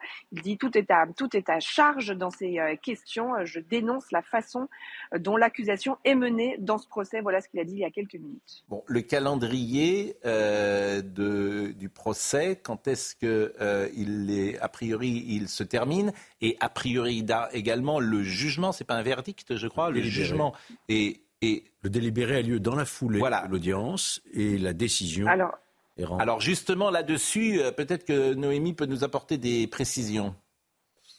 Il y a une part d'incertitude. Vous savez, les débats vont se terminer euh, euh, jeudi avec euh, la défense qui aura la parole en dernier. Une particularité dans un procès devant la Cour de justice de la République, c'est qu'il n'y a pas de victime, pas de partie civile, donc on aura un réquisitoire des plaidoiries de la défense. Dans la foulée, les magistrats, vous savez, hein, c'est parlementaires, 12 parlementaires, 3 juges professionnels vont se retirer pour délibérer, mais après, le président va devoir rédiger ce jugement et ça, ça peut prendre un peu de temps et donc on ne sait pas précisément quand sera rendue euh, cette décision. On, espère que le jeudi, au moment où les, où les débats seront clos, le président nous dira bah, je vous donne rendez-vous tel jour pour vous donner la décision. Avec une difficulté, c'est que donc vous avez 12 parlementaires qui vont repartir en quelque sorte dans la nature en sachant s'ils ont décidé de condamner ou pas Éric Dupond-Moretti, mais qui devront bien sûr garder cette décision pour eux. Oui, ça, à mon avis, il risque d'y avoir des fuites. Oui, ça effectivement. votre avis euh, sur... Euh, sur quoi? Bah, Sur la euh, décision euh, À votre avis, parce que prise illégale d'intérêt, c'est. on fait ce qu'on veut, quoi, si j'ai bien compris. C'est un délit très formel. C'est très difficile hmm. de, prouver sa bonne foi. Il y a quasiment une présomption de connaissance de, ce conflit d'intérêt qui n'est pas un délit financier. Hein. C'est hmm. simplement un intérêt moral. C'est le fait, on va lui reprocher d'avoir fait tenté de faire condamner disciplinairement des magistrats avec lesquels il a eu affaire quand il était avocat, voyez-vous. Donc il aura beaucoup de difficultés. Sans règlement de compte, on l'a dit tous les jours. Alors après, quand il dit que l'accusation est à charge, oui, l'accusation, elle porte l'accusation. Ben euh, c'est un avocat qui dit ça, donc il aura le temps de sa défense. Il a l'air de s'étonner qu'il y a une accusation qui est à charge. Oui, c'est le principe. Bon. Il y a beaucoup de gens qui vont se réjouir peut-être s'il est condamné. S'il est condamné, ça veut dire qu'il n'est plus ministre? Alors, s'il est condamné, même s'il a une peine d'inéligibilité, mm. il n'est pas élu, donc ça ne peut pas l'obliger à mm. démissionner mais ça sera intenable politiquement. Je pense que là, je crois que Mme Borne a laissé entendre assez clairement que s'il était condamné, il ne pourrait pas rester en fonction. Hmm. Il y aura des conséquences politiques, c'est sûr. Bon, il est 10h30. Euh, Clémence Barbier euh, nous donne les dernières informations. Et puis, on va terminer avec Alexandre Arcadi et puis voir euh, peut-être des photos de ceux que nous aimons dans ce monde difficile. Ce sont les comédiens qui nous permettent. c'est bien les comédiens quand même. Hein. Bah oui, c'est magnifique. Ils sont savez ce que disait Orson Welles quand il arrivait sur un décor? Il dit, On lui demandait Mais où est-ce que vous mettez votre caméra, maître Alors il disait Je mets la, la caméra là où on voit le mieux et je laisse jouer les acteurs. Et s'ils sont intéressants, je me rapproche. Et dans ce film, je me suis beaucoup rapproché tellement ils sont formidables, que ce soit Pascal Elbé, Michel Boujna, Dubosc et Smaïn. Enfin, Smaïn est formidable. Ah oui, il est formidable. Je trouve et puis ça a une résonance avec aujourd'hui parce qu'il joue un prof. Moi, c'était mon prof. Hein, c'était tes copains avec son fils et il se fait assassiner comme ça et ça nous rappelle des choses. Bon, Smaïn, et euh, c'est un mot pour les comédiens, un comédien plus vieilli, souvent meilleur il est, et il a une épaisseur aujourd'hui, une intensité euh, qui est, on le voit pas assez. En fait. On le, le voit pas assez. Euh, républicain. On le voit pas assez. Qui luttait contre l'obscurantisme et la bêtise. Voilà, oui, c'est ça. Et c'est dommage effectivement parce que c'est un très grand acteur. Clémence Barbier est avec nous, elle nous rappelle les titres. Euh, est-ce que j'ai dit au revoir à Noémie Schulz euh, Marine, Elle est partie, euh, Marine Lançon, me dit Marine Lançon. Bon, bah, je lui dis au revoir alors qu'elle est partie. Mais Clémence Barbier nous rappelle les titres. Les images des massacres commis euh, par le Hamas en Israël le 7 octobre dernier vont être projetées aujourd'hui à l'Assemblée nationale. Ce film a été réalisé par les autorités israéliennes à partir d'extraits des caméras et téléphones de combattants du Hamas tués ou faits prisonniers et d'images captées par des victimes et des secouristes. 1518 actes antisémites ont été recensés depuis les attaques du 7 octobre par le Hamas en Israël.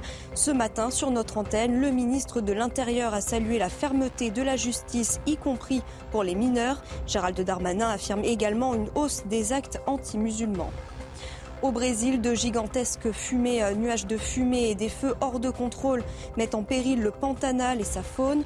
2250 euh, foyers d'incendie ont été détectés dans la région, soit 11 fois plus que, tout, que sur tout le mois de novembre 2022. Je remercie François-Xavier Pietri qui est avec nous. Vous êtes chef du service euh, économique de TF1. Vous êtes évidemment journaliste, voiture électrique. Ils sont devenus fous. Et je pense qu'on pourra vous écouter chez LCI, ils vont vous inviter quand même sur LCI. Peut-être, peut-être simplement. Ah bon, bon. Et puis nous, on va voir des images, des photos, euh, cher Alexandre Arcadi. Le premier film, c'était Le coup de Sirocco. Oui, c'était. Ah, c'était en quelle année? Oh, c'était en 78, c'était euh, l'apparition de, pour la première fois de Patrick Bruel. Exactement. Et ma rencontre avec Roger Hanin et Marthe Villalobos. Bon, voilà. Il s'appelait Narboni, je crois. Oui. oui hein. l'épicier Narboni. Et il y avait un comédien que j'adore qui jouait Michel Auclair. Voilà, qui était un comédien merveilleux. Euh, là, on, alors on a vu François Fabian, on a vu euh, Jean Benguigui, euh, euh, Franck Dubos qui joue un, un électricien un peu raciste, hein, qui parle des, des, Français. Bon, Danny Briand. Alors Danny Briand, pourquoi vous l'avez fait jouer? Bah, je trouvais que c'était un bon personnage pour jouer ce, ce, ce gigolo là, euh, mm. en chaussures bicolores euh, et cheveux gominés, et, il est extra dans le film. Oui, il est très juste. Il avait déjà fait du cinéma? Oui, il avait fait mm. déjà plusieurs films. Et alors, ce comédien que peut-être les Christian Berkel, voilà, qui est allemand, mais alors lui, je le trouve absolument ah, formidable. Il joue votre père, il est légionnaire. C'est un mélange de brutalité mais de tendresse. Il est très gentil avec vous. Ah oui, il est, euh, c'est un père. Euh, moi, j'ai eu un père. Euh, d'abord, qui parlait fort parce que comme les anciens militaires, il parlait toujours très très fort. Oui. Mais il était à la fois rugueux et, doux, tendre et, prévenant, et surtout et jaloux, réaliste. jaloux parce que sa femme n'a pas le droit d'aller. Ah non, parce qu'ils avaient 30 ans de différence. Vous vous rendez compte, ils se sont rencontrés.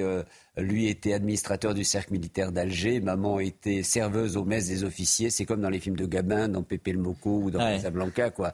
Euh, le coup de foudre, et puis euh, cinq garçons, une flopée, comme ça, une tribu de, de, garçons autour d'une maman. Euh. Et vos parents ont assisté, à, entre guillemets, à votre réussite Papa, non, parce qu'il est parti plus tôt, mais maman, oui, elle est restée beaucoup plus tard, puisqu'elle a elle était là avec moi jusqu'à mon film pour Sacha, oui. Donc elle était évidemment très fière. Bien sûr, bien sûr. J'imagine. Comme euh, bon. et puis alors euh, vous, euh, bon sang ne saurait mentir. Comme Mais vous, savez, c'est pour elle au fond que vous savez quand on a quitté l'Algérie sur le bateau, hmm. elle s'est mise à pleurer en disant j'ai oublié les photos dans le buffet de la cuisine et je m'entends lui dire moi du, haut de mes 13 ans, je te les ramènerai maman. Et au fond, si j'ai fait du cinéma, si j'ai fait le coup de Sirocco il y a peut-être un peu de cette promesse-là euh, que je voulais respecter. Parce que ces photos, euh, vous ne les avez jamais retrouvées. Non. Hélas, elle avait oublié ces photos, ce qui est un acte manqué incroyable d'ailleurs. Les photos de votre bah, famille, de votre jeunesse. Son, passé, son enfance, voilà.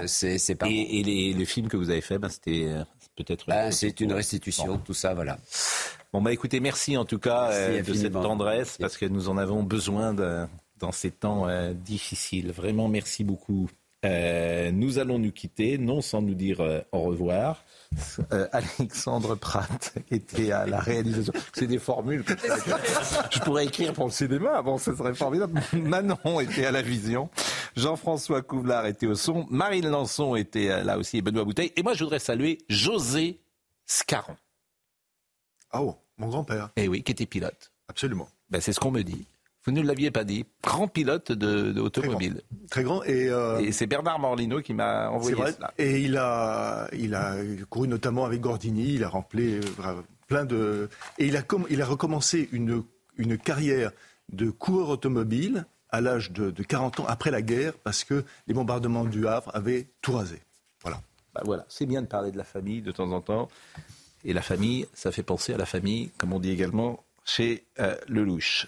Euh, Jean-Marc Morandini, dans une seconde. C'est Belmondo qui dit ça. À ce soir.